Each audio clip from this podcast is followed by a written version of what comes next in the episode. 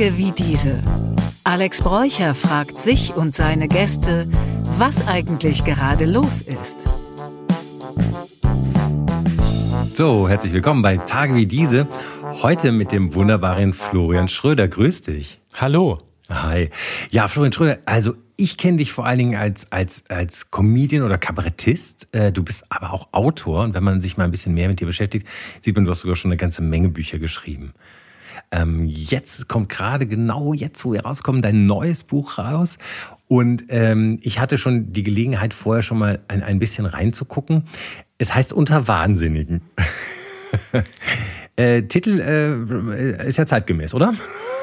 Titel ist sehr zeitgemäß, passt ja. vor allem zu seinem Autor. okay, warte, das, äh, das macht mich neugierig, denn äh, der, Untertitel heißt, der Untertitel heißt, warum wir das Böse brauchen. Mhm. Äh, ich frage, ich, frag, ich gehe jetzt mal ganz zurück in die Kindheit, ja, wie so ein guter Psychologe. Oh ja. Äh, Florin Schröder, bitte auf die Couch. Ähm, als wir früher äh, Indianer und Cowboys, das darf man ja heute nicht mehr sagen, das weißt du ja, ne? Man darf ja nicht Indianer. Natürlich. Ist nicht mehr erlaubt. Aber wir ich sagen, weiß. als wir, wir sind ja so biblisch alt, wir, wir haben noch Indianer gesagt damals, also das ist eine historische Bemerkung. Als wir Indianer, warst du immer der böse Cowboy? Nee, ich war derjenige, der gar nicht mitspielen durfte.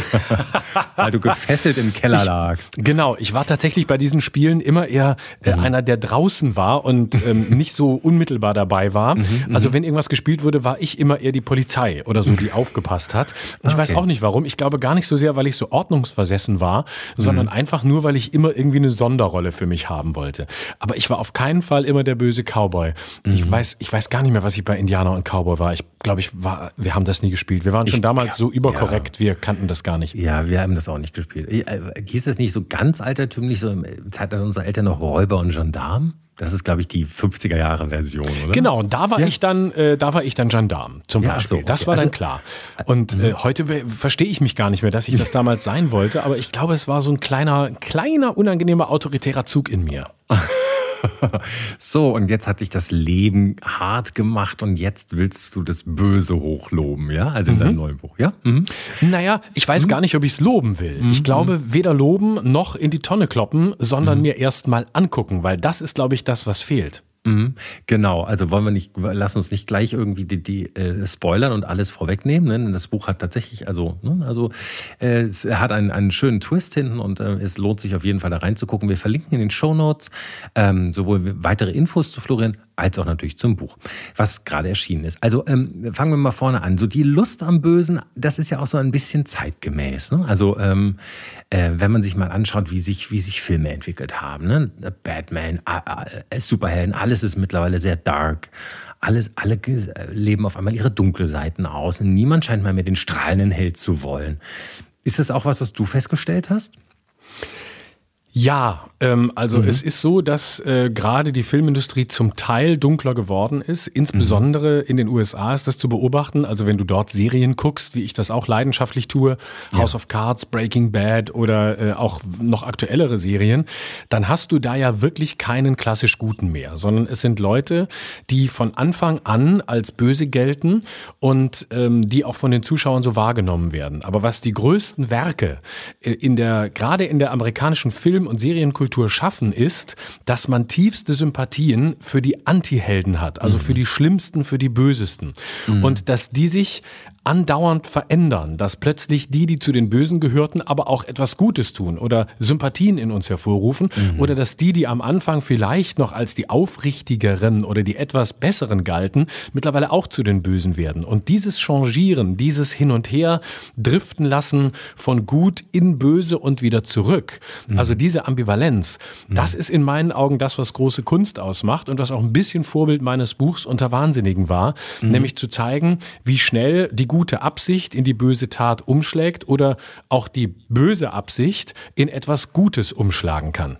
Mhm. Ja, du hast es interessanterweise schon gesagt. Ähm, der Film kann das wunderbar, dass man auch mit dem Bösen äh, mitgeht. Äh, wenn, der, wenn das die Hauptfigur ist und man sich mit ihm identifiziert, zum Beispiel der Dieb, ja, dann wünscht man dem eigentlich, dass er den Coup jetzt macht und nicht, dass er geschnappt wird. Ne? Aber das, ja, da gibt es tausend dramaturgische Tricks. Ne? Ein beliebtes Mittel ist ja zum Beispiel dieser Save the Cat-Moment, dass man, wenn man die Figur äh, dem Zuschauer nahe bringt, ihn am Anfang etwas machen lässt, was total liebenswert ist, was ein gutes Herz zeigt. Ne? Also zum Beispiel eine Katze retten eben. Und dann kann er meinetwegen auch der, der Einbrecher sein. Er sollte vielleicht nicht seine Frau schlagen. Ich glaube, dann verliert man ihn, aber du weißt, was ich meine. Ja, jedenfalls hast du jetzt den, den Bogen zum Buch geschlagen. Du beginnst ja auch mit dem ersten ersten Kapitel, wie du zum Bösen kamst. Mhm. Willst du dazu ein paar Worte sagen? Oder? Ja, also mhm. ich habe tatsächlich ähm, sehr lange mich mit äh, dem Bösen beschäftigt und mit der Frage, was das eigentlich ist. Mhm. Und es gab mehrere Gründe, dieses Buch zu schreiben. Das eine war eine Wahrnehmung, dass wir sehr stark oder wieder stärker mhm. in diesen Kategorien von Gut und Böse, von Freund, Freund und Feind denken. Das hat sich nicht nur durch den Ukraine-Krieg, aber auch nochmal massiv verschärft. Aber das ist eine, eine Tendenz, die ich so in den vergangenen Jahren feststelle. Ich glaube, wir hatten so vor 20 Jahren mal eine Weile, äh, gerade so Mitte der Nullerjahre, wo das fast weg war, wo wir sehr stark in so einem, man nannte es dann postmoderne Anything Goes oder in so einer mhm. Parallelität von Möglichkeiten gedacht und gelebt haben. Mhm. So, und jetzt wird das wieder sehr stark in Anschlag gebracht, also dieses Gut und Böse, worunter ähm, ich auch tatsächlich leide, nicht persönlich, sondern mhm. als Teil der Gesellschaft, als mhm. Teil unserer Zeit, weil ich das mhm. unmenschlich finde. Der zweite Grund war, dass ich häufig in meiner Arbeit als Komiker festgestellt habe, dass man mir immer sagt, richtig gut ist es, wenn es böse ist. Und ich dann immer dachte, was ist denn damit gemeint? Und mir das häufig etwas verlogen erschien, weil wenn man dann böse ist auf der Bühne, dann wollen die Leute doch wieder lieber nur das hören, was sie eh schon wussten und finden es besonders böse, wenn man auf die draufhaut, die sie selber nicht mochten. Aber das ist dann nicht böse, sondern sehr konventionell. Und das dritte war, dass ich in mir schon immer eine Tendenz festgestellt habe, dass mich Außenseiter oder Menschen, die irgendwie anders waren oder Menschen, die nicht zum Mainstream gehörten, interessierten, besonders interessierten. Und dass ich mhm. immer das Gefühl habe, man lernt von den sogenannten Ausgestoßenen vielleicht mehr oder mindestens etwas anderes als von denen, die wir als Teil der eigenen Gruppe wahrnehmen. Und dann habe ich mich gefragt, warum ist das eigentlich so? Wen, wen schließen wir eigentlich aus? Und was haben die uns vielleicht zu sagen, was wir angeblich nicht hören wollen? Und wie wäre es, wenn wir uns das mal anhören? Und dann gab es als letzten Faktor noch einen persönlichen, nämlich, dass auch mein Vater kriminell war, äh, nämlich mhm. Betrüger war und mhm. auch lange im Knast saß und das in meinem Leben lange ein Tabu war. Und ich dachte, das ist jetzt nicht Zentrum dieser Arbeit oder nicht der Grund, warum ich das Buch geschrieben habe, aber es wäre auch falsch, äh, darüber nicht zu sprechen. Mhm.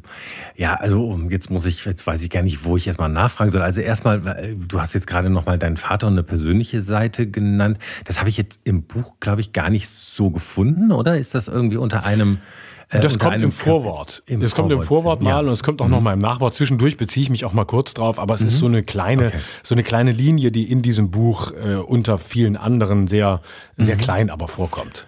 Total spannend, was du gerade gesagt hast und auch ähm, viel. Ich muss ein bisschen rekapitulieren. Also das ist ja schon fast so ein bisschen, ich sag mal, eine kulturwissenschaftliche Betrachtung unserer Gesellschaft. Ne? Also du, du hast ja äh, im Grunde ja, also das Denken in Schwarz-Weiß, die, die, die, die Überbetonung des Bösen, äh, das sind ja auch, das sind ja Medienwirksamkeiten, denen wir alle ausgesetzt sind, aber so reflektiert kriegt man sie eigentlich selten.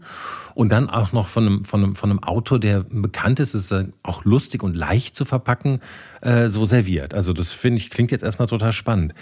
Ja, darum ging es mhm. mir auch. Also ja. ich habe meine Arbeit auch immer als eine größere verstanden als nur die des Komikers. Das ist natürlich mhm. mein Hauptberuf und das ist das, womit ich bekannt geworden bin und das ist wunderschön. Das mache ich mit großer Leidenschaft auf Tour, im Fernsehen.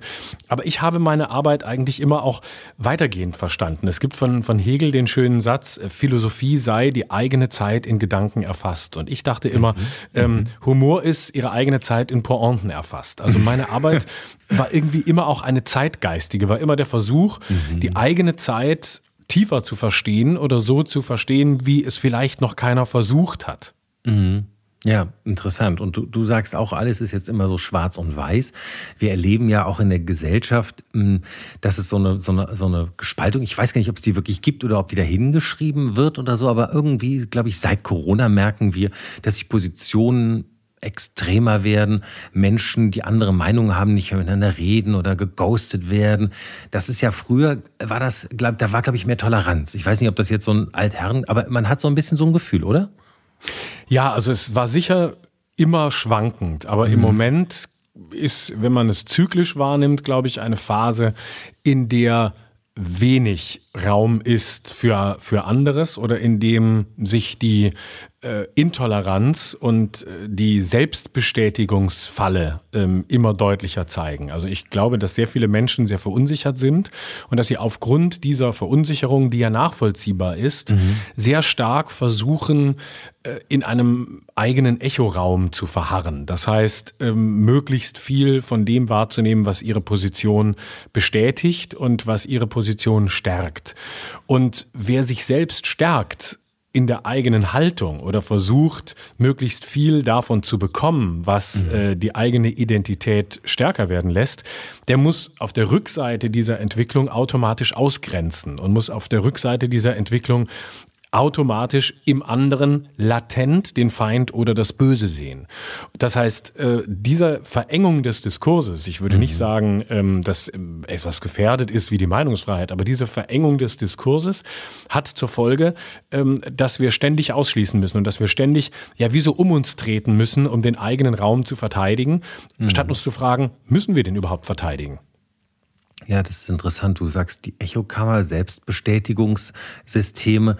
Da spielt ja dann wahrscheinlich Social Media auch eine große Rolle oder Messenger-Systeme, oder? Das ja, Social Media spielt eine riesige ja. Rolle, auf jeden mhm. Fall, natürlich. Mhm. Das ist ein, ein äh, Durchlauferhitzer des Wahnsinns sozusagen.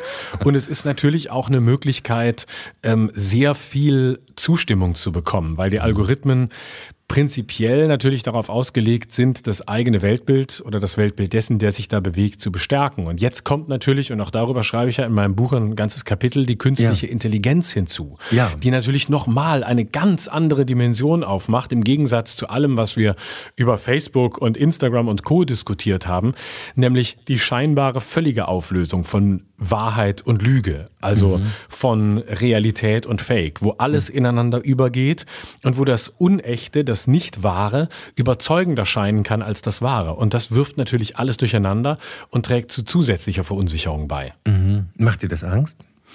Mir macht das nicht so viel Angst, muss ich sagen. Mhm. Ich bin da aber sowieso recht angstfrei, sonst hätte ich, aber mhm. glaube ich, auch kein Buch über das Böse geschrieben. Also äh, interessanterweise habe ich im Lauf mhm. der Zeit festgestellt, dass ähm, die Angst zum Bösen gehört. Und zwar in zweierlei Richtung. Mhm. Zum einen, weil diejenigen, die Opfer des Bösen wurden, natürlich Angst haben.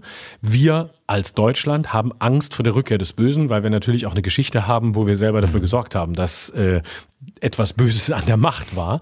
Ja. Ähm, und auch die Täter, auch die, die Böses getan haben, haben häufig Angst. Und das ist mir erst im Laufe der Zeit klar geworden, nämlich Angst davor, dass dieses Böse in ihnen lebt und dass, dass sie es wieder tun werden. Mhm. Und deswegen würde ich sogar sagen, der, auf, der Begriff auf der anderen Seite des Bösen ist nicht das Gute, mhm. sondern die Angst. Ich glaube, die beiden mhm. müssen wir als Paar wahrnehmen. Und je mhm. größer unsere Angst ist, desto mehr haben wir auch das Gefühl, dass wir Feinde brauchen, ähm, die uns helfen, diese Angst klein zu halten. Mhm. Jetzt aber noch mal kurz zu Social Media bzw. zu KI, künstlicher Intelligenz zurück da kriege ich jetzt den Bogen zur Angst nicht gebaut. Ne? Das ist da, ich meine, na okay, vielleicht ist die Angst so zu sehen, viele Leute haben Angst, dass die KI ihnen die Jobs wegnimmt, oder? Das ist, glaube ich, so das Hauptinteresse ja. der Leute gerade. Ne? Macht die KI mich überflüssig? Genau, macht die KI mich überflüssig, mhm. macht sie meinen Job überflüssig ja. oder macht sie gar den Menschen überflüssig? Mhm, genau. Also wird sie gar den Menschen irgendwann abschaffen? Wird sie mhm. ihn übertreffen? Wird sie, äh, wird sie irgendwann so mächtig sein und so autonom sein, dass sie uns mit unseren eigenen Mitteln schlägt? Ne? Und das wäre natürlich die größte Pointe, wenn sich der Mensch abschaffen würde mit etwas, was er als sein Ebenbild geschaffen hat. Denn im Moment ja. ist ja künstliche Intelligenz eine Imitationsmaschine. Das heißt, wir ja. füttern sie mit, mhm. mit Wissen, mit Fakten, auch auch mit Fantasie, die ganz andere Menschen, und zwar echte Menschen, geschaffen haben. Und damit wiederum macht sie etwas. Mhm. Und es wäre eine unglaubliche Degradierung, wenn wir es schaffen würden, ähm, mit dem, was wir selbst gefüttert haben, uns abschaffen zu lassen. Ich glaube aber, ja.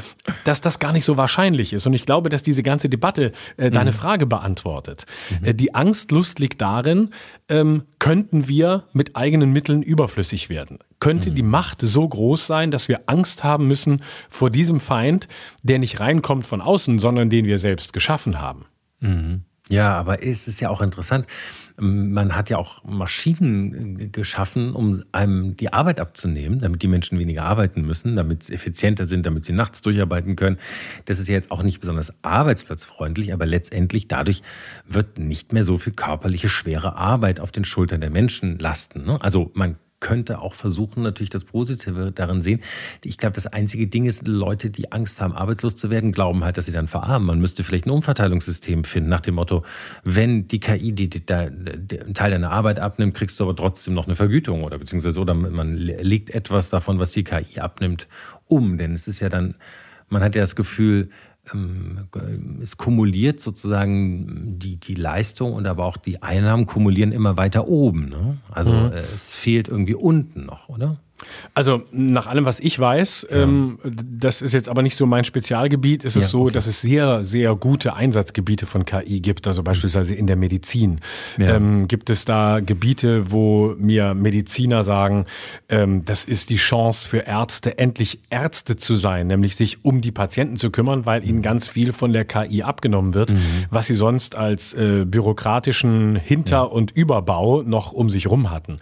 Mhm. Äh, aber natürlich ist die Gefahr da, dass gerade einfachere Arbeiten, also körperliche Arbeiten, mhm. ähm, der, der KI übergeben werden und damit natürlich Menschen arbeitslos werden. Und das mhm. würde natürlich dann ähm, dafür sorgen, dass insbesondere äh, Männer darunter zu leiden hätten, die ja noch immer diejenigen sind, die stärker körperliche Arbeit leisten und dass es auf deren äh, Schultern ausgetragen wird, weil äh, die eben diesen Beruf machen mhm. und häufig die sind, die heute sowieso das Gefühl haben, überflüssig zu sein. Mhm. Ich habe eine lustige Geschichte. Äh, Arnold Schwarzenegger, den wir alle kennen, ähm, der hat einen Podcast und den spricht komplett eine KI.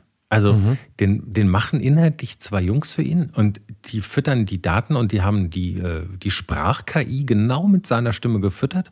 Das kann das Timbre, dieses komische gebrochene Englisch mit diesem österreichischen Einschlag. Äh, es kann die Stimmfarbe und es, es sagt auch, und lustigerweise nimmt er äh, sozusagen im, im Klappentext darauf Bezug und sagt, ähm, ihr wisst, ich bin mit dem Terminator äh, größtenteils bekannt geworden. Und da habe ich dagegen gearbeitet, dass Maschinen nämlich die Weltherrschaft äh, übernommen haben. Das ist ja die Geschichte, ne? dass er als letzter, also er ist ja eigentlich auch schon eine Maschine, er ist ja ein Cyborg und versucht die letzten lebenden Menschen auszurotten. Das ist ja im Grunde der Albtraum, der hinter der KI steht, dass sie uns irgendwann überflüssig macht. Ne? Das ist immer der größte Störfaktor. Ne? Irgendwie säuft, trinkt, verbraucht zu viel Energie, schaffe ich ab. Und dass er sich jetzt von der KI lesen lässt. Ich finde es aber großartig. Es klingt auch echt. Also muss man reinhören. Das heißt mhm. Pump Club. Ja, das ist natürlich eine sehr spielerische Art und Weise, ja. damit umzugehen und mhm. auch eine sehr angstfreie, mhm, weil richtig. sie doch zeigt, ähm, dass wir eine Form von Ironie mhm. ähm, beispielsweise als Menschen an den Tag legen können, mhm. die die KI so schnell nicht erreichen wird. Denn ja. da sieht man ja die Grenzen. Also die KI ist ironiefrei zum Beispiel, ja. ist humorfrei, ja. weil sie das nicht versteht. Das stimmt, das stimmt. Wie soll sie Sie kann Witze erzählen, aber das ist natürlich eine reine, sozusagen, das ist eine reine ähm, bibliothekarische Leistung. Genau, sie, sie, kann, sie kann rein logische Umdrehungen, das kann sie mhm. ganz gut. Also ich beschreibe ja in meinem Buch einen KI-Künstler, mhm. der auch bei vielen als das Böse gilt, weil er nämlich äh, die anderen Künstler scheinbar arbeitslos und überflüssig macht. Also der mhm. ist auf der Täterseite, der ist einer, vor dem ganz viele Angst haben, mhm. weil er eben wirklich ganz tolle, auch satirische Bilder zeichnet mit KI ausschließlich, mit Midjourney und ChatGPT mhm. und ähm, die ganze Kunstwelt in Frage stellt. Was ist mhm. Originalität? Besteht Originalität daran, dass man einen Pinsel in der Hand hat und selbst mhm. malt? Oder mhm. besteht Originalität darin, dass man eine Idee hat mhm. und diese Idee auch mit Maschinen umsetzen lässt? Also der Komponist eines Technostücks spielt auch nicht selbst, sondern hat da auch ja. seine, seine ähm, Maschinen, weswegen ich auch jederzeit sagen würde, KI-Kunst ist originell. Und er beschreibt nämlich genau dieses Problem. Ähm, nämlich, wenn er seine Kunst macht, dann wird er angegriffen als jemand, der angeblich äh, das Böse tut, aber gleichzeitig sagt er, kommen bei der, bei der KI auch Dinge raus, die ihn im Weiterdenken fördern. Das mhm. heißt, er hat dann mal den Versuch gemacht, ähm, Star Trek, war es glaube ich, umzuschreiben auf, äh, auf die, eine Katzenwelt. Ne? Und äh, dann hat ChatGPT aus Luke Skywalker Luke Skywalker gemacht. Ne? Und äh, also da waren schon wirklich lustige Sachen dabei. Ja. Und er sagte dann, letztlich ist das für mich wie ein Taschenrechner. Das ist nichts Böses. Mhm. KI ist gut angewendet für die menschliche Intelligenz gut, weil sie mhm. uns dabei hilft, Dinge schneller zu mhm. finden, für die wir sonst sehr lange brauchen würden. Mhm. Ja, äh, du, hast recht. Und diese Originalitätsbezeichnung in der Kunst, die ist ohnehin ja eine schwierige. Es gibt einen Bestseller, der heißt, Entschuldigung, der heißt Steal Like an Artist. Klau wie ein Künstler. Ja. Und dir zeigt es eigentlich in der ganzen Kulturgeschichte, alle großen Künstler sich von jemandem haben inspirieren lassen. Und wenn man den Begriff verwendet, hat schon niemand mehr was dagegen. Heißt aber, ich habe das im Grunde erstmal versucht zu imitieren, bevor ich meinen eigenen Stil gefunden habe. Der hat mich aber dahin gebracht eigentlich. Genau. Und ich habe mir den vorher angeguckt und versucht zu sein wie der. Ja, ja mhm. und genau so ist es. Und ja. ähm, so habe ich meine Biografie auch erlebt. Also ah, okay. ich habe, wie jeder, also ich glaube, es gibt sogar einen schönen Satz, ich glaube, das ist ein lateinischer Satz, ähm, jede Kunst beginnt mit der Imitation, also mit der mhm. Nachahmung. Mhm. Jeder mhm. große Künstler ähm, ist am Anfang Anfang so, wie seine großen Vorbilder sind. Und sie, man ist nicht man selbst, sondern man sieht in dem, was ein Künstler tut, am Anfang sehr stark den heraus, den er sich jahrelang angeguckt hat und an dem er sich orientiert oder der überhaupt für ihn ähm, die Geburt der Kunst oder des künstlerischen Schaffens bedeutet hat. Bei mhm. mir war das über weite Strecken Harald Schmidt, über eine Weile mhm. auch Matthias ja. Riechling. Mhm. Und ich trat dann genauso auf. Ich hab, habe diesen Gestus, den ich so mhm. lange inhaliert hatte, weil ich ihn cool fand, mhm. einfach kopiert. Und es ist ein langer Weg, sich da rauszuarbeiten. Aber ich zum Beispiel denke oft, wenn ich junge Künstlerinnen und Künstler sehe und es dann heißt, ja, der ist ja wie, der ist ja gar nicht neu, dann denke ich immer das Gegenteil. Die Tatsache, dass er im Moment noch nicht originell scheint, sondern nur etwas zu imitieren scheint, ist Ausweis seiner Qualität, ja. weil es für seine Sensibilität spricht und dafür, dass er sich beschäftigt hat und dass er etwas in sich aufgenommen hat, was mhm. er zunächst als Imitation ähm, zeigen muss. Und dann ist es die Frage, wann bildet sich der eigentliche Stil? Bleibt man in der Imitation hängen oder kommt man dann eben an den Punkt, wo man sagt, ich mache jetzt mein eigenes Ding. Und mhm. in der Hinsicht sehe ich auch die Kunst der künstlichen Intelligenz mhm. ähm, als Werkzeug eher als Bereicherung denn als Gefahr. Mhm, interessant. Übrigens, ja, dein erster Auftritt war so bei Schmidt einander, ne? Bei Harald Schmidt damals, oder? Wenn ich das ja, das war die erste, genau. Mit 14 Jahren bin ich da hingegangen und bin da aufgetreten. Ja. Geil. Ja, ja also ähm, super spannend irgendwie, was du auch alles dich so reingedacht hast. Also ähm, habe ich selten ja so, dass ich im Interview jemanden habe, der schon so tief, also dem man was fragt und dann da so viele, viele, viele hinterlagerte Gedanken dann schon dahinter hat. Das hat sicherlich äh, Niederschlag auch im Buch gefunden. Das hast du wahrscheinlich oder dort alles auch aufgeschrieben. Also das finde ich echt spannend. Ähm, Du hast eben gesagt, die, äh, den Künstler erst kopiert. Ähm, wenn man sich das vergewissert, in jedem Film oder in jeder Serie, die Dramaturgie, die dort wirkt, ist ja eigentlich immer noch die seit der von den alten Griechen erfundene Dreiakterstruktur. Ja. Nicht? Also in, in jeder Tragödie oder auch Komödie also Dramaturgie folgt immer noch einem Muster des immer Gleichen. Das scheint irgendwie einfach ein Conditio Humana zu sein oder für den Menschen die Art und Weise, wie wir uns Geschichten erzählen können oder wollen oder wie wir sie hören wollen zu sein. Ja. Auch da hat noch nie jemand gesagt, boah, das ist ja seit 4000 Jahren die gleiche Scheiße. Nee, und äh, ne? das ist ja. eben auch nicht der Punkt. Die Form darf ja. ja. gleich bleiben. Die Form muss sich nicht verändern. Es geht darum, ja. wie füllt man diese Form? Ja. Und mit welchen, äh, mit welchen neuen Elementen, mit welchen neuen Figuren, mit welchen neuen Ambivalenzen oder Sprüngen, mhm. mit denen man arbeitet, das ist das Spannende und nicht die Tatsache, dass die Form gleich bleibt. Die Form kann so sein, wie sie ist. Am Ende mhm. ist es die Frage, was macht man damit und bildet man die eigene Zeit oder eine bestimmte Frage so ab, dass äh, sie den Punkt oder den Nerv trifft, sodass mhm. man dran bleibt. Mhm. Ja, genau. Und das ist ja, das merkt man ja besonders bei Genres, ne? also die, die einfach ganz viele Genre-Regeln haben, also noch enger im Grunde eigentlich in der Variation sind. Beispielsweise eine, eine Serienmördergeschichte oder ein Thriller. Das, da gibt's einfach ge gewisse Genre-Regeln, die eigentlich immer angewandt werden und dann ist nur die Variation in der, in, in der jeweiligen Geschichte. Aber letztendlich wissen wir ja eigentlich, wie es läuft und trotzdem schaut man sich immer wieder an. Genau, das war jetzt auch bei mir ja. im Buch die Aufgabe, nämlich die Frage, mhm. wie gehe ich mit Situationen um, da ich ja sehr viele Menschen begleitet habe. Es ist ja, hat ja sehr mhm. stark auch äh, Geschichten, Erzählcharakter, mhm. weil ich die Geschichte von Menschen erzähle, ob es ja. Rechtsextremisten sind oder eine Frau, die versucht hat, in einer paranoiden Schizophrenie ihre Mutter umzubringen oder die Geschichte des pädophilen Sexualstraftäters. Das sind ja alles Geschichten, mhm. ähm, wo man, äh, wo es dann die Aufgabe ist, zusammenzubringen, was erzählen sie mir, mir, was recherchiere ich, was finde ich raus, indem ich psychiatrische Gutachten lese, was sehe mhm. ich, indem ich sie begleite? Mhm. und was ist am Ende von dem, was sie mir in ihrer begrenzten Zeit und ihrem begrenzten Raum, den ich überblicken kann, ja. was von dem, was sie mir zeigen, ist am Ende das, was es eine Geschichte werden lässt? Und ähm, worin ich dann aus dem Kleinen, was ich sehe, etwas Größeres machen kann. Das war auch da genau die Aufgabe. Weil nur zu sagen, ich sehe die jetzt und ich rede mit denen, das wäre nicht genug gewesen. Das wäre mhm. keine Geschichte, das will man ja nicht lesen. Mhm. Aber interessant, du bist jetzt selber schon drauf eingegangen. Ich hätte das, liegt dir so ein bisschen in meinem Hinterkopf als die nächsten Fragen.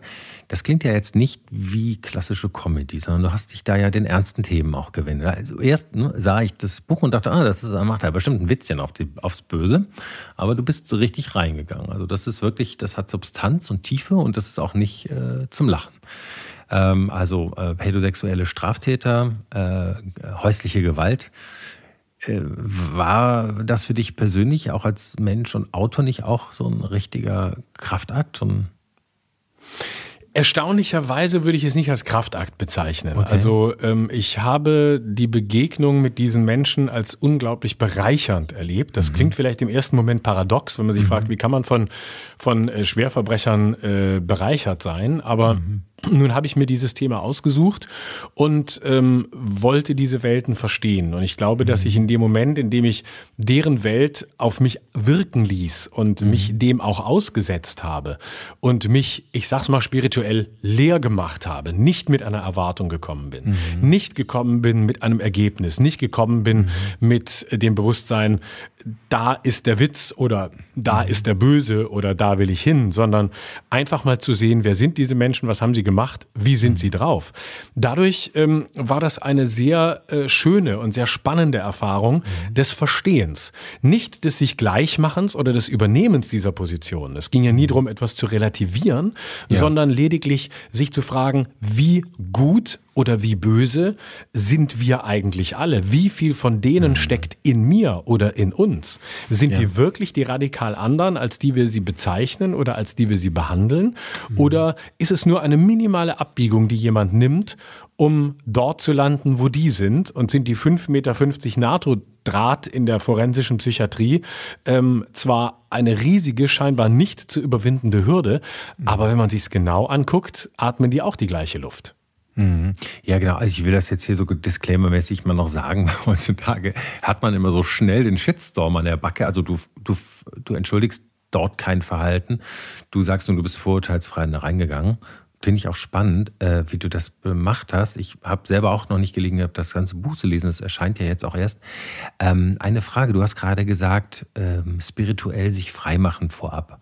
Also du hast versucht, ohne Vorurteile, ohne Meinung, ohne eine Haltung reinzugehen ähm, Moral, also das im Grunde die Unterscheidungsmerkmal zwischen Gut und Böse entsteht ja entweder zum Beispiel durch Religion, die das setzt, ne, oder durch Spiritualität, das hast du genannt, oder auch durch Gesetzgebung natürlich äh, ganz unkirchlich äh, gedacht. Bist du äh, religiös oder glaubst du, weiß nicht, an irgendetwas? Bist du spirituell? Also religiös ähm, im monotheistischen Sinn bin ich mhm. überhaupt nicht, ganz im ja. Gegenteil. Ich mhm. bin, äh, würde mich ja eigentlich als Atheist bezeichnen. Ich ja. war Weile nicht sicher, ob ich Agnostiker oder Atheist bin, aber mhm. ähm, das Problem Atheismus ist ja immer, dass der Atheist fast wie ein Gläubiger ist, indem ja. er so radikal mhm. äh, gegen jede Religion ist, dass er fast schon selbst wieder ein, äh, darin eine Religiosität hat. Wie auch immer. Also da bin ich mhm. völlig frei. Ähm, ich glaube auch, dass die monotheistischen Religionen und äh, ihr Erbe, was Gut und Böse angeht, bis heute tiefenpsychologisch auf grauenhafte Art und Weise nachwirkt. Also dieser ganze Komplex Gut, Böse, Schuld, äh, diese ganzen Begriffe, die so auf unseren Schultern lasten und die ganze Leben, ganze Biografien ja. zerstören können, mhm. das ist ein Erbe ähm, dieser grauenhaften monotheistischen Idee. Insofern ähm, bin ich da überhaupt nicht musikalisch in dem Bereich. Ja. Ähm, es gibt für mich tatsächlich, aber das ist auch eine recht junge Entwicklung, einen Zugang zu einer bestimmten Form von Spiritualität. Das heißt nicht, dass ich irgendwie esoterisch bin, ganz im Gegenteil. Mhm. Aber ähm, ich glaube, es gibt äh, einen, einen Raum, wo dieses Gut und Böse äh, keine Rolle mehr spielt. Ich habe das erlebt. Ähm, in Litauen, als ich äh, mhm. bei den, okay. bei den NATO-Soldaten war, die sich dort vorbereiten mhm. auf einen potenziellen, hoffentlich nie stattfindenden Krieg gegen Putin. Das heißt, wenn der mhm. das Baltikum angreift. Und ja. ich war dort, weil ich einen Scharfschützen der Bundeswehr porträtiert habe für dieses Buch. Ja. Weil die Frage ja des Bösen ist, das heißt, da hatte man jemanden, der wirklich ausgebildet ist, um das Böse zu töten ja. und um im Zweifel jemanden auszuschalten. Und ich war dort in der, in der Kaserne und traf unter anderem einen Militärpfarrer. Und äh, mhm. dieser Militärpfarrer war da 84 Tage und hatte seinen letzten Tag. Und das war der antireligiöseste Mensch, der mir in der ganzen Recherche zu diesem Buch über den Weg gelaufen ist. Also der hat so ziemlich alles in der Luft zerrissen, was die katholische mhm. Kirche, nämlich seine, ausmacht. Mhm. Und er sagte dann, alles, worum es ihm ginge, findet mhm. in dieser Religion nicht statt. Nämlich der spirituelle Ansatz. Und er hatte einen sehr schönen Ansatz. Und er hat sich mit den, mit den Sufi-Mystikern beschäftigt und stieß bei einem Sufi-Mystiker aus Afghanistan auf einen wunderbaren Satz, der auch meinen Zugang zu Spiritualität wunderbar beschreibt. Mhm. Der nämlich sagte, ähm, jenseits unserer Vorstellungen von richtig und falsch gibt es eine Welt, dort werden wir uns treffen. Und das ist eigentlich mhm. das, was ich mit diesem Buch will. Das heißt, in einer Welt, in der wir ohne diese Begriffe leben, in denen wir nicht mehr in ihnen denken, in denen wir nicht mehr das Böse brauchen, in denen wir nicht mehr glauben, der andere sei das Böse, mhm. sondern ohne dieses, ohne all dieses Besteck klarkommen, dann wäre vielleicht ein Anfang von Mitmenschlichkeit gesetzt. Mhm. Das ist toll, ein toller Satz. Also ähm, muss man sich wirklich mal auf die Zunge zergehen lassen. Und auch das Beispiel, was du genannt hast, ne? also der, der Scharfschütze, der ist jemand, der dafür bezahlt wird zu töten. Aber wir empfinden es nicht als moralisch problematisch, weil er uns ja beschützt, beziehungsweise die Bösen tötet. Ja, genau. Er schützt uns ja. indem er die Terroristen tötet. Ja. Mhm. Weil Scharfschützen, muss man wissen, sind natürlich häufig Leute, die ähm, auch nur als, als äh, äh, ja, eingesetzt werden, als, als äh, Kräfte, die den Feind observieren sollen und so. Also da ist, sie sind jetzt nicht damit beschäftigt zu, zu töten und zu schießen. Interessanterweise hat mhm. auch keiner von denen, die ich getroffen habe, bislang wirklich getötet. Aber mhm. sie haben nun mal eine Waffe, mit der sie aus 1,8 Kilometern Entfernung einen Menschen töten können. Wirklich? Eine Waffe, mit der sie aus 1 1,4 Kilometern einen Oberkörper treffen können oder aus 800 Metern gezielt einen Kopf. Ähm, und damit arbeiten die. Mhm. Und ähm, das Spannende ist, dass wir sie genau wie du es gesagt hast, wir sehen sie natürlich als die Guten, solange sie uns mhm. verteidigen. Ja. Aber letztlich ist der Beruf, wenn sie ihn wirklich ausüben, der wochenlang ein Objekt zu identifizieren, also beispielsweise einen Terrorführer, mhm. wochenlang um dessen Haus zu sein, seine Regularien zu kennen, sein Leben zu kennen, zu wissen, wer ist vielleicht seine Frau, wer sind seine Kinder, was tut er, wie bewegt er sich beim Frühstück, wann könnte der Moment sein, wo man ihn trifft, wo man ihn mhm. wirklich erschießt, ohne noch andere in Mitleidenschaft zu ziehen. Das heißt, das ist eine psychologisch hoch anspruchsvolle Aufgabe. Mhm. Und ähm, gleichzeitig sind es natürlich Menschen, die nichts anderes tun sollen, als zu töten. Aber das mhm. Wesentliche, was ich spannend fand und was für mich neu war, was ich von denen gelernt habe, ist, ähm, der Scharfschütze sagte, das Entscheidende seiner Arbeit sei erstens die Tarnung. Klar, die müssen immer, immer so aussehen wie die Umwelt, in der sie sind, mhm. damit sie nicht auffallen.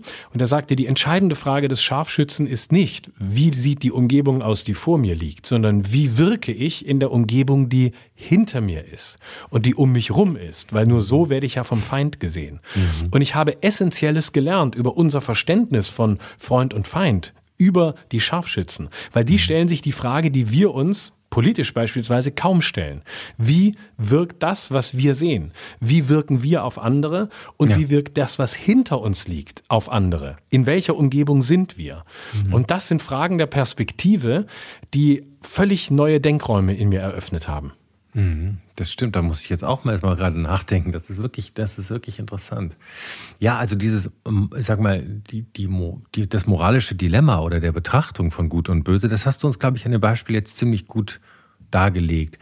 Wir haben ja auch generell, du hast den Hintergrund des Angriffskrieges auf die Ukraine äh, als Hintergrund genannt. Da haben wir ja auch gemerkt, dass die ursprüngliche Ansicht von Frieden schaffen ohne Waffen eigentlich eine wahnsinnig naive ähm, Auffassung von, von, Pazifismus war, die man jetzt, wenn auf einmal tatsächlich geschossen wird und äh, Nachbarstaaten angegriffen werden, auch äh, ganz anders äh, umdenken muss. Nämlich auf einmal kann Pazifismus nicht mehr heißen, nein, dann nehme ich, ich nehme auch so keine Waffe in der Hand, auch nicht, wenn meine Familie getötet wird, sondern ne, wenn es einmal in den eigenen Kragen geht, das ist auch eine Frage des Überlebens und vielleicht gar keine Frage mehr der Moral, sondern des Selbsterhaltungstriebes, das ist, da wechseln wir auch die Ebenen, ähm, dann ist es auf einmal eine ganz andere Sache.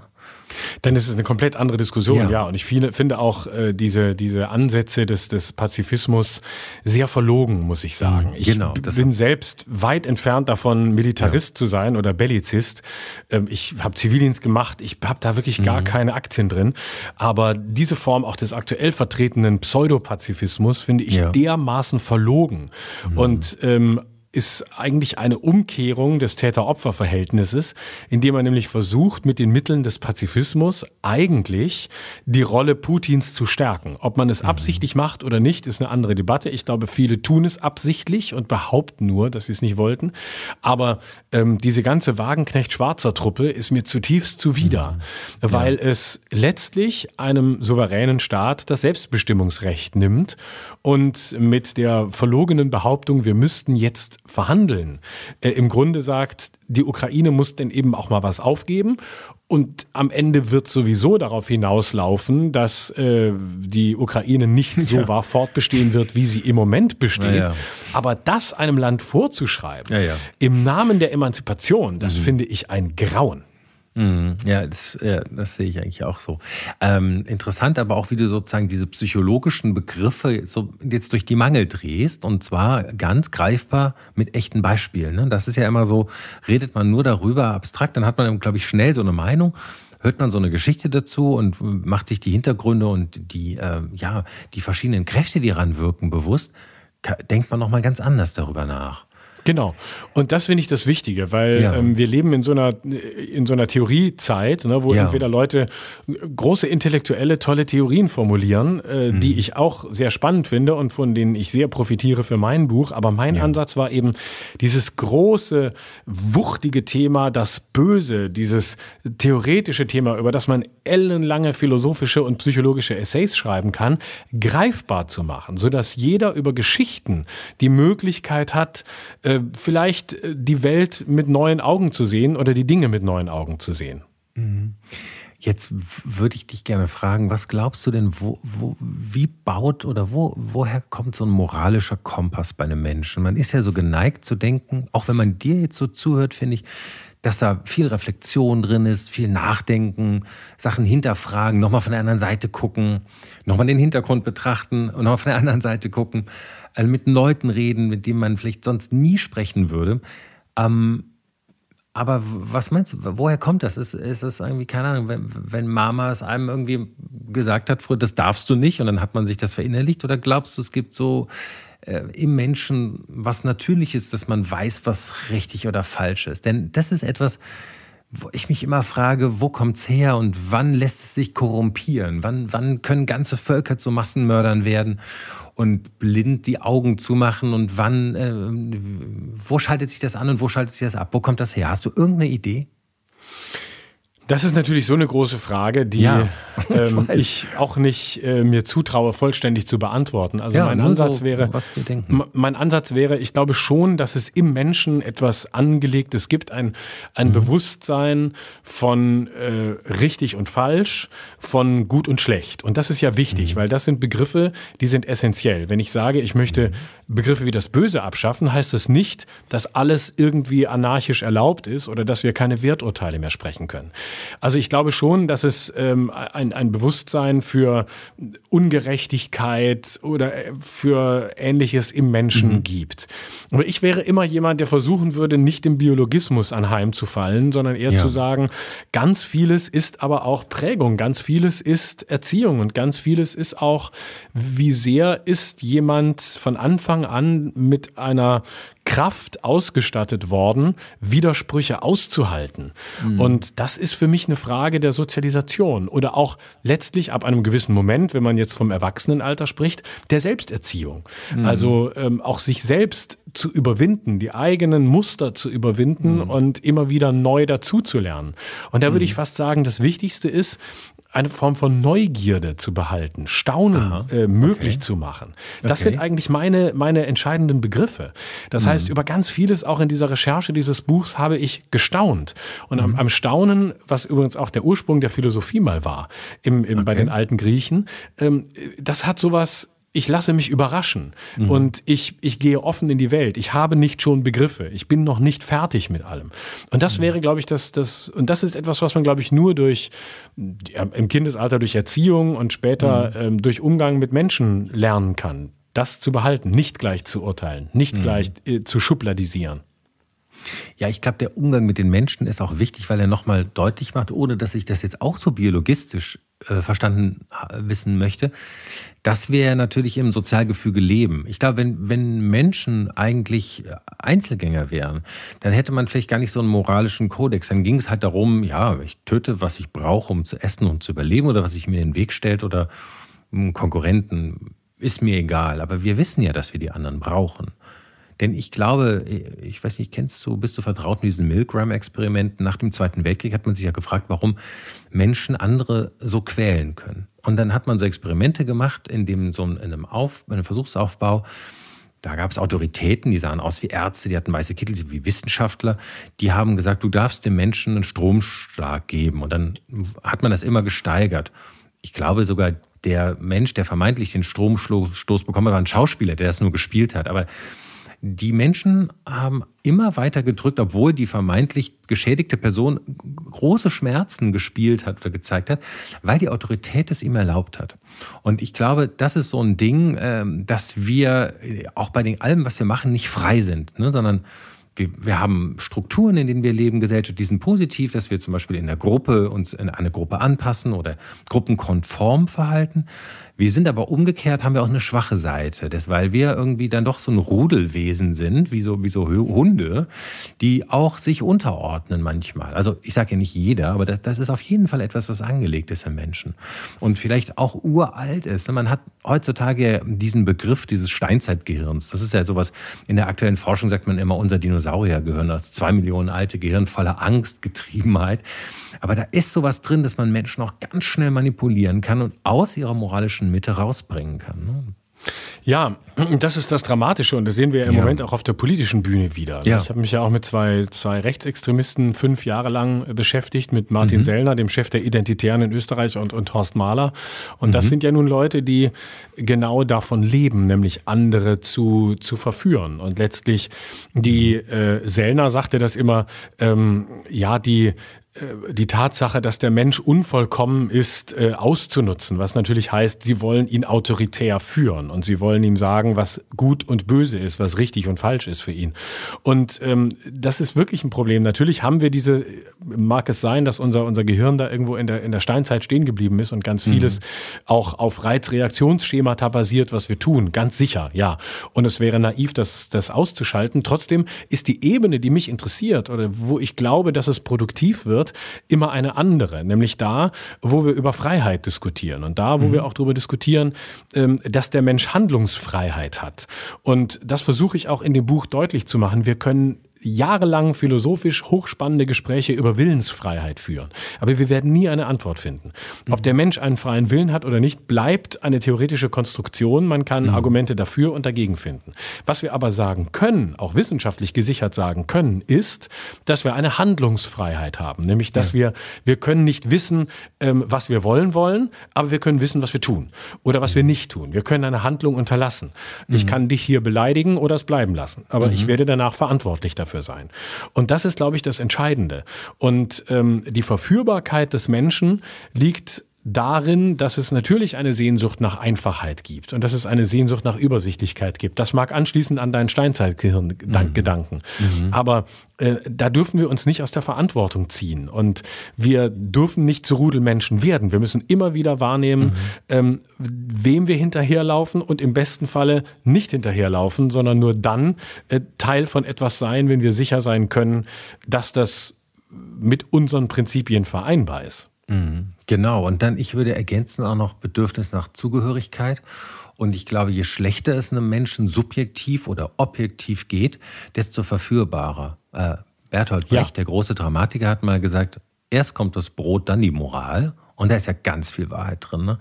Ist ja ganz einfach. Ich meine, wenn man Hunger hat, natürlich äh, äh, geht man über Grenzen oder klaut sich einen Apfel oder, oder äh, nicht. Oder äh, also alles ist sozusagen schwierig, wenn Menschen unter, unter no, in Not sind. Und ich meine nicht nur finanzielle Not, also Hunger haben wir ja in diesen Breiten Gott sei Dank nicht allzu viel. Ich meine, es wird es ist immer wieder davon zu hören, dass es bei Rentnern und Kindern tatsächlich auch äh, viel Armut gibt. Aber es ist jetzt nicht das verbreitetste Problem in diesem Land, aber gefühlt hat man ja oft dieses Gefühl der Abgehängten. Ne? Wir wollen jetzt nicht wieder auf den Osten zeigen, aber du weißt, es ist manchmal auch eine subjektive Wahrnehmung, dass man abgehangen ist.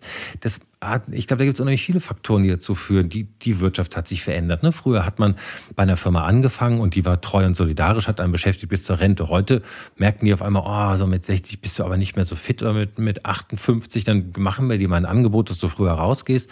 Dann wirst du finanziell von der, von der Allgemeinheit getragen, weil du gehst in eine Frühverrentung. Wir geben dir eine Abfindung, das klingt erstmal gut für dich, raus mit dir, ne? Leistungsgesellschaft. Zugehörigkeit. Ich glaube, es gibt wahnsinnig viele Dinge. Im Osten hatte man natürlich auch unglaubliche Probleme mit der Integration oder durch die Treuhand gab es, glaube ich, viel, auch viel Unla Un Ungerechtigkeit, die dort widerfahren. Ich will, wie gesagt, gar nicht irgendwie auf den Osten schauen.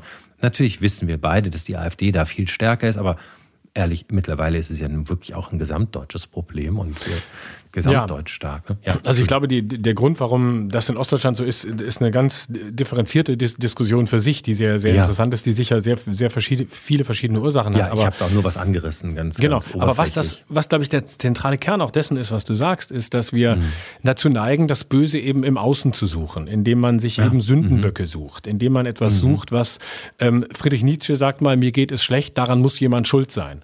Ne? Und äh, das ist sozusagen für ihn Sklavenmoral. Das ist die äh, Mhm. Das ist das, äh, das Bewusstsein, ähm, ich habe, ich, ich bin in einer Position, wie sie für mich nicht gut ist, wo ist der Schuldige? Und mhm. das ist, glaube ich, ein Problem, dass wir das Böse so sehr, wie die Psychologie sagt, externalisieren. Wir suchen es bei jemand anderem. Mhm. Aber die viel spannendere Suche ist doch die in uns selbst. Nämlich, mhm. was ist der böse Anteil in mir?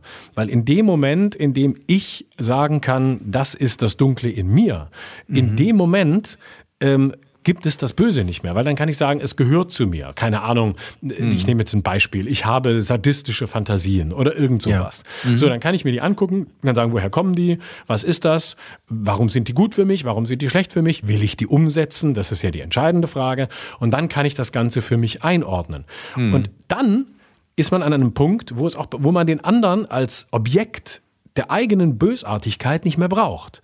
Weil dann kann man sagen, ich habe es in mir, der andere wird es auch haben. Wenn ich ja. das Dunkle in mir habe, wird es auch ja. das Helle in mir geben. Und mhm. wenn der andere die dunkle Seite auch haben darf, dann wird es auch die helle geben. Mhm. Und dann sind wir in einem Miteinander und nicht mehr in einem Gegeneinander. Mhm.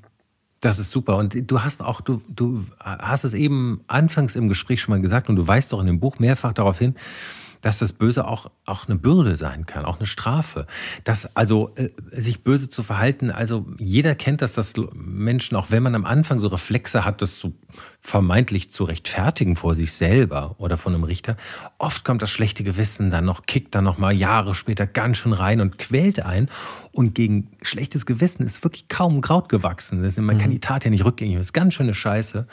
Aber äh, ich kenne es auch selber. Also ähm, ich hatte so eine Phase, in der ich so irgendwie besonders rachsüchtig war oder Rachegedanken hatte. Ja, so ich war mich dann über Dinge, die Lappalien waren, total aufgeregt. Mm, das war aber auch aus einer wirtschaftlich schwachen Situation heraus. Ich stand unter Druck. Ich stand wahnsinnig unter Druck und konnte mir dann unglaublich wütend und konnte mich nachts nicht schlafen, weil ich mich in, in, in negative Gedanken reingeschraubt habe, die sich aber auch tatsächlich gegen Partner wendeten. Also nicht persönliche Partner, sondern Geschäftspartner. So, das habe ich nie exekutiert und ich bin froh, darüber hinweg zu sein, denn wen es wirklich nur gequält hat, war mich selber. Mhm. Das hat mir die eigene Seele vergiftet, den Schlaf geraubt. Und äh, mein Vater hat äh, früher mal gesagt, wenn man, wenn man sagt, ich ärgere mich so, wer ärgert da eigentlich wen? ne? mhm. Ich mich selber. Ja. Genau. Und von wem lasse, von wem lasse ich mich ärgern? Ja. Ne? Und deswegen mhm. ist ja auch ähm, äh, die die Krux die, wen lasse ich eigentlich zu als so etwas wie meinen Feind, wenn ich so ja. denke. Ne? Mhm. Das ist ja zunächst mal ein Riesenkompliment an den anderen, paradoxerweise. Ja. Ja. Dass ich ihm so viel Macht über mich gebe, mhm. dass er für mich eine, eine Feindrolle übernehmen kann. Ne? Mhm. Oder das, warum mache ich das eigentlich? Warum, warum gebe ich jemandem so viel Kraft, in meinen Einfluss auf mein eigenes Leben zu haben, mhm. statt zu sagen, nö, ich, warum soll das ein Feind sein? Ne? Also, mhm. das ist zum Beispiel, als ich die letzte Generation Generation begleitet habe, war das sehr genau, spannend toll, zu sehen. Toll, dass du ne? das ansprichst. Mhm, ja. Ne, wo man dann sich fragt, wo ich dann am Anfang des Kapitels auch äh, mich für den Satz entschieden habe, was haben sie eigentlich richtig gemacht, um so viele Menschen gegen sich aufzubringen? Weil wir mhm. fragen ja immer nur, ach, ist das richtig? Nutzt das dem Klima? Aber zunächst mal ist doch die spannende Frage, wie schafft es diese Truppe ähm, an Bürger, von, von Bürgerkindern, die bisher selbst gewaltlos absolut geblieben sind, aber natürlich Leute ärgern. Wie schaffen die es, jenseits der Tatsache, dass sich Autofahrer im Stau ärgern, so massiv zum Feindbild zu werden? Da muss ja mhm. einiges richtig gelaufen sein. Und dann kommt man zu ganz anderen Antworten. Mhm. Ja, ja, kommunikativ hast du recht. Also dis disruptive Kommunikation, wie man das ja heutzutage so schön nennt, in dem Maße stören sie auf jeden Fall das Getriebe. Genau. Genau. Mhm. Und äh, sie, sie machen, sie erlauben sich eine, eine Unverschämtheit selbst des Protests, nämlich mhm. sich nicht zu bewegen. Ne? Normalerweise kennen wir ja. ja. Protest als bewegend, als sich selbst bewegend. Das heißt, Menschen, die protestieren, marschieren, mhm. Friedensmärsche ja. oder mhm. sie gehen spazieren. Selbst die Querdenker haben es geschafft, geradeaus zu laufen, wenigstens halbwegs. Und jetzt haben wir plötzlich Leute, die gar nichts mehr machen, sondern die die größte Unverschämtheit uns zumuten, die es in dieser Zeit geben kann, nämlich Stillstand nämlich äh, im Grunde genommen eine Form der säkularisierten Religion. Und äh, darin sind sie wirklich religiös, indem sie nämlich dass das apokalyptische Moment, nämlich dass sich die Ankunft des Messias verzögert, ins Weltliche bringen. Sie sorgen mhm. dafür, dass wir nicht mehr weiterkommen, dass mhm. Dinge stehen bleiben, dass das Diktat der Gegenwart, nämlich Mobilität und Bewegung, unterbrochen ist. Und das ist, glaube ich, symbolpsychologisch die eigentlich große äh, Provokation. Mhm. Ja, das muss man mal sacken lassen. Da hat der Florian Schröder wirklich viele schlaue Gedanken. Kompliment. also, damit sind sie eigentlich in bester Tradition von Gandhi. Ne? Der hat ja auch mit Bewegungslosigkeit, Sturheit und äh, hat sich einfach hingesetzt. Und, äh, genau. Und mhm. natürlich äh, kann man lange darüber diskutieren, ob das mhm. jetzt äh, gute Protestformen sind oder nicht. Mhm. Äh, ich, mir persönlich ist vieles zu unoriginell und ich, ich würde mir da äh, auch mhm. viel mehr und ganz anderes wünschen. Mhm. Ähm, und zwar nicht zwangsläufig radikaleres, sondern einfach überraschenderes und schrägeres. Ähm, das ist jetzt aber mein persönlicher Geschmack und um den soll es mhm. jetzt gar nicht so sehr im, im Vordergrund gehen. Aber ähm, natürlich ist die ist dieses Aufhalten von, von Dynamik äh, ist natürlich ein, ein Moment oder äh, die, die, scheinbare, äh, die scheinbare Zerstörung von Kunst, die ja nicht, nicht stattfindet. Äh, ja. Das ist ja, ähm, das bleibt ja immer an so, einer, an so einer ganz eigenartigen Grenze stehen. Und es ist natürlich ein Entlastungsmoment, weil im Gegensatz zu Fridays for Future schafft es die letzte Generation, ähm, die Menschen auf sich selbst zurückzuwerfen. Also bei Fridays for Future konnte man ja auch als Älterer sagen, ah, ich habe ein schlechtes Gewissen, Sie ja. haben ja recht, ich habe ja, ja, echt viel versaut. Und Aber bei der letzten, die Kinder, ne? So. Genau. Ja, Aber bei der letzten Generation sagt natürlich der Durchschnittsboomer, das sind solche Wichser. Wenn die für Klimaschutz sind, bin ich schon wieder dagegen. Das heißt, mhm. sie entlasten von der Erbsünde der Schlange Ryanair immer wieder auf den Leim gegangen zu sein. Ah, exzellent. Ja. Und da sind wir wieder im theologischen Raum. Ja, das habe ich durchaus gemerkt. Also, ähm, aber äh, ich muss noch mal zu einem Punkt rein. Was mit dem Geld? Ist Geld gut oder böse? Weil viel, für viele ist ja die, der, das Geld und, und sagen wir der, der, Kapitalismus und der kapitalistische Trieb ja die Urfeder äh, dessen, das, was hier hintersteht. Umweltzerstörung, Menschenzerstörung, äh, Neid, Gier, Mord. Also klar, man kann die Reihe äh, fortsetzen. Wie denkst du über Geld? Ist Geld böse? Also ich bin ja der Auffassung, dass nichts und niemand böse ist. Ja. Das ist ja meine Prämisse. Das heißt, auch das Geld ist nicht böse. Mhm. Weil ich glaube, dass ähm, das Böse ist nichts anderes als eine Projektion unserer Ohnmacht. Mhm. Damit, womit wir nicht klarkommen, das, was wir nicht unter Kontrolle haben, das, was sich uns entzieht, das bezeichnen wir als böse. Und unter dieser Prämisse gibt es für, nicht, für mich nichts Böses. Zu deiner Frage. Ich habe lange überlegt, ob ich ein eigenes Kapitel zum Thema Geld mache ah, okay. und habe mich dann am Ende dagegen entschieden, weil es weil es dann auch so ein zeitlos großes Thema ist. Mhm. Ähm, das Geld an sich ist überhaupt nicht böse. Das ist ein bisschen wie mit dem Hammer. Ne? Ich kann dir mit dem Hammer auf den Kopf schlagen, aber ich kann auch einen Nagel in die Wand hauen mhm. oder irgendwas Sinnvolles machen oder ein Haus zusammenzimmern. Mhm. Also das Medium Geld ist zunächst völlig wertfrei. Ähm, das gilt für sehr vieles übrigens. Und ich glaube, dass man mit dem Geld mit Sicherheit unendlich viel Schlechtes anrichten kann. Die mhm. nächste Frage ist, ist der Kapitalismus böse? Mhm. Oder ist der Kapitalismus ähm, schuld daran? Auch da wäre ich sehr zurückhaltend. Ich glaube, mhm. nein. Es ist die Frage, was wir aus dem Kapitalismus machen. Und systemisch betrachtet sehe ich zum Kapitalismus, den ich auch sehr kritisierenswert finde, oder viele seiner Ausprägungen mindestens, sehe ich keine Alternative. Mhm. Weil alle sozialistischen Modelle oder alle anderen Modelle immer in den Totalitarismus äh, ja. geführt haben und mhm. rausgeführt haben aus der Freiheit. Ähm, insofern äh, weiß ich keine gute, weiß ich keine gute Alternative und sage, lasst uns den Kapitalismus aus sich selbst heraus so gut wie möglich gestalten, auch wenn das mhm. verdammt schwer ist, weil er natürlich einlädt zu Missbrauch, keine Frage. Mhm. Ja, und ich glaube, er hat auch noch Aspekte, die jetzt nicht so mit Gut und Böse zu tun haben, sondern mit Dynamik, die auch zerstörerische Qualitäten haben können, wie das zum Beispiel die Wachstumsdynamik. Ne? Also man sagt, man muss immer weiter wachsen, sonst ist so eine Börse oder so, so ein Aktienkurs uninteressant, verdient zwar viel Geld, aber kann nicht wachsen. Das ist, da ist natürlich was drin. So eine Erde kann ja auch nicht wachsen. Gut, jetzt hatten wir natürlich sehr lange erste, zweite, dritte Welt und konnten deswegen immer noch irgendwie einerseits Leute ausbeuten und andererseits neue Märkte erschließen. Also wir kennen die Dynamik, man fragt sich ja eh, wann kommen wir mal dahin, dass es sozusagen, dass, es, dass das, die Reichtümer gleichmäßiger verteilt werden, nicht nur in so einem Land, sondern vielleicht auch allgemein auf der Erde. Und da ist sicherlich noch ganz viel strukturelle Gewalt drin, ja? also, dass man gewisse Kontinente einfach in Armut lässt so richtig hat es da ja einfach in den Jahrzehnten auch wirklich nie nicht gefruchtet, auch wenn es da kleine, kleine Fortschritte gibt, die will ich ja nicht äh, äh, aus dem Auge verlieren. Ja, aber ich, ich habe, äh, das ist interessant, was du gesagt hast, dass es ein Instrumentarium ist, ein Instrument wie ein Hammer, was man damit macht, ist immer noch. Ja. Und, und dann kommt es wieder zurück zum Charakter und dem moralischen Kompass, den man hat. Ne? Also ja. Man kann damit ja auch ja. Gutes tun. Es gibt ja auch Mäzen, die ihr Geld verschenken.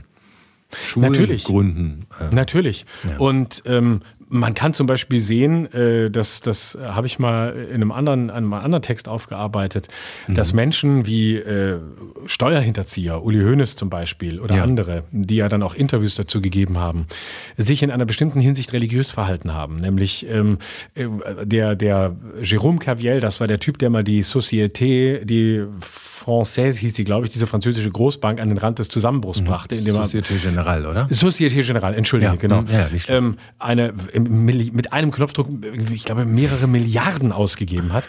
Und mhm. ähm, beide haben sich in der Phase, bevor sie das getan haben, wie Benediktinermönche verhalten. Das heißt, mhm. sie waren, sie kannten nur noch diese Zahlen. Sie kannten nur noch, sie haben in beide, äh, äh, Kerviel in der Vernehmung und, und Hoeneß in einem großen Interview gesagt, es war, es war wie, es gab nur noch mich und die Zahlen. Mhm. Ich habe mich, ich saß vor dem, vor dem Rechner und habe spekuliert und, und äh, gesehen, wie die Nullen immer größer werden. Es hatte rauschhafte Zustände, aber aber es war eben völlig ähm, auf das Geld bezogen. Mhm. Und mhm. ähm, plötzlich brach alles, plötzlich brach alles zusammen. Also ich glaube, im Geld liegt ein ganz großes theologisches Moment, weil mhm. Geld ist ja etwas, was es nur gibt, solange wir dran glauben. Ne? Ja. Also Geld ist eine Glaubenssache. Wenn wir die Vereinbarung aufheben und kein Geld mehr haben, weil wir andere Mittel finden, uns zu bezahlen, dann ist vorbei. Also Geld existiert nur, solange sich Menschen darauf einigen, dass sie dran glauben.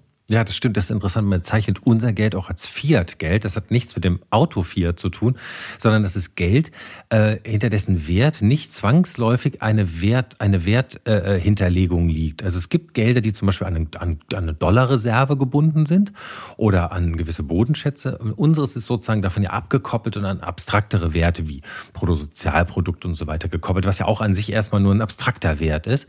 Und äh, diese Gelder, wie du schon sagst, das äh, funktioniert mit über Übereinkunft. Das merkt man ja auch darin, wenn es, äh, wenn es äh, Angst gibt und die Leute denken, die Banken gehen kaputt, dann holen sie ihr Geld ab. Und wenn alle das machen, ist die Bank kaputt und dann bricht das ganze System zusammen.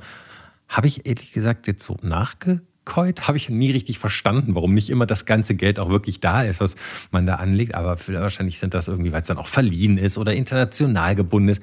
Ah, ich glaube, das ist jetzt ein anderes Thema. Da bin ich auch kein Experte. Ja, Florian, das ist ja total spannend, wo du überall warst. Ähm, und ich finde es auch so schön, wie du das betrachtest, das Gute und das Böse zusammengehört, dass man das hinterfragen soll, sein, die, die, seinen Feind oder seine Angst umarmen soll. Karin Kusch hat mal gesagt, äh, ich entscheide immer noch selber, wer mich ärgert. Ja, schön, wunderbar, genau. Ja, ne? Wem ich Macht über mich gebe, genau. Ja, genau. das ist ein sehr guter Satz. Mhm. Und ähm, du hast uns die enorme Bandbreite auch von deinem neuen Buch ein bisschen nahegebracht. Von den Scharfschützen an der Front über über Gewalttäter, über die letzte Generation, die ja nicht mehr so beliebt ist, aber du hast, glaube ich, überall gut hinter die Kulissen geguckt. Und ähm, ja, ich freue mich schon auf das Buch. Ähm, Florian, ich habe auf Facebook eine lustige Sache gesehen. Da habe ich erst gar nicht geglaubt, dass es von dir ist. Ich dachte, es wäre Spam. Weißt du, manchmal sieht, kriegt man noch so eine Werbung. Carsten Maschmeyer empfiehlt dir so eine Abnehmpille und denkst so, hm, mhm. weiß Carsten Maschmeyer, dass sie mit seinem Gesicht werben? Jedenfalls habe ich bei Facebook so eine Werbung gesehen und da machst du ein Männerseminar. Und mhm. da, da dachte ich, nee, das ist bestimmt entweder Comedy oder das stimmt nicht. Äh, was hat es damit auf sich? Also ich kann noch nicht so viel dazu sagen. Nächste ja. Woche kann ich mehr dazu sagen. Am 18. Oktober äh, mhm. läuft äh, die erste meiner neuen Sendung mhm. im ersten deutschen Fernsehen. Schröder Aha. darf alles. Die läuft dann mhm. wöchentlich. Und ähm, ich werde mich in der ersten Sendung dem Thema Männlichkeit widmen. Mhm. Und zwar nicht wie sonst immer nur der toxischen Seite der Männlichkeit, sondern der Seite, warum Männer auch diskriminiert und unterdrückt werden mhm. und wieder stärker gemacht werden sollten. Und da mhm. in diesem Zusammenhang fand das Ganze statt. Und was es damit auf sich hat, ist dann nächste Woche im Fernsehen zu sehen. Ja, das ist ja super spannend. Also er hinterlässt sie gemeinerweise nur mit so einem Teaser. Aber ja, äh, ich habe auch gesehen, es gibt Studien, dass die häusliche Gewalt gegen Männer auch total stark zugenommen hat in den letzten ja. Jahren. Glaubt man eigentlich nicht so. Aber ähm, wirklich spannend. Da bin ich ja, das heißt, du hast es ein bisschen so aufgezogen wie so ein Seminar. Wert wieder ein Mann. Aber das ist so ein bisschen ein kleines, ein kleines ein Lockvögelchen, ja, was ein. Äh, das würde ich so nicht sagen. Nein, ja. was ist dann, was wir da am Ende gemacht haben und mhm, äh, was wir mhm. alle davon lernen können, das äh, werden wir dann in der Sendung sehen. Okay. Aber ich habe ja auch im Buch einen kleinen Teil über diese, über das Problem geschrieben, äh, heute, heute ein Mann zu sein. Und daraus äh, speist sich das ein bisschen. Ich freue mich auch auf jeden Fall auf die Sendung. Äh, ich, es hat mich, lustigerweise, das muss ich noch loswerden, hat mich das Männerseminar an einen Film erinnert. Ich weiß nicht, ob du ihn kennst. Magnolia mit Tom Cruise ist aus den 90ern, ich glaube von P.T. Anderson. Und ähm, da spielt er also einen ähm, Motivationscoach, der, der, der Männern die Männlichkeit wieder anerziehen möchte der spielt das schon auch als Parodie, aber er sagt immer so, respect the cock, respect the cock. und er ist selber so gar nicht in der Balance mit sich, weder mit seiner Männlichkeit noch mit, als Person, während nämlich sein Vater im Sterben liegt und er aber einen Groll gegen ihn hegt und der Pfleger ihn dann versucht zu erreichen, damit er endlich mit, dem, mit diesem maskulinen Groll gegen seinen Vater bricht. Also man merkt richtig alles, was der so Teach steht ihm eigentlich total im Weg und es ist so eine alte Chimäre und eine ganz dumme, holzklotzartige Auffassung von Männlichkeit. Denn ähm, ja, ich bin gespannt, was du dazu sagst. Ich glaube, äh, moderne Männlichkeit ist, kann auch richtig toll sein. Florian, Wahnsinn. Ich danke dir für dieses tolle Gespräch, für diese danke dir. tiefen Insights. Wünsche ja. dir viel Erfolg mit der Sendung und dem Buch und ich hoffe, wir hören uns mal wieder. Würde mich freuen. Danke dir. Hey, vielen herzlichen Dank. Ciao. Ciao. Tage wie diese. Alex Bräucher fragt sich und seine Gäste, was eigentlich gerade los ist. Eine Produktion von M hoch 2.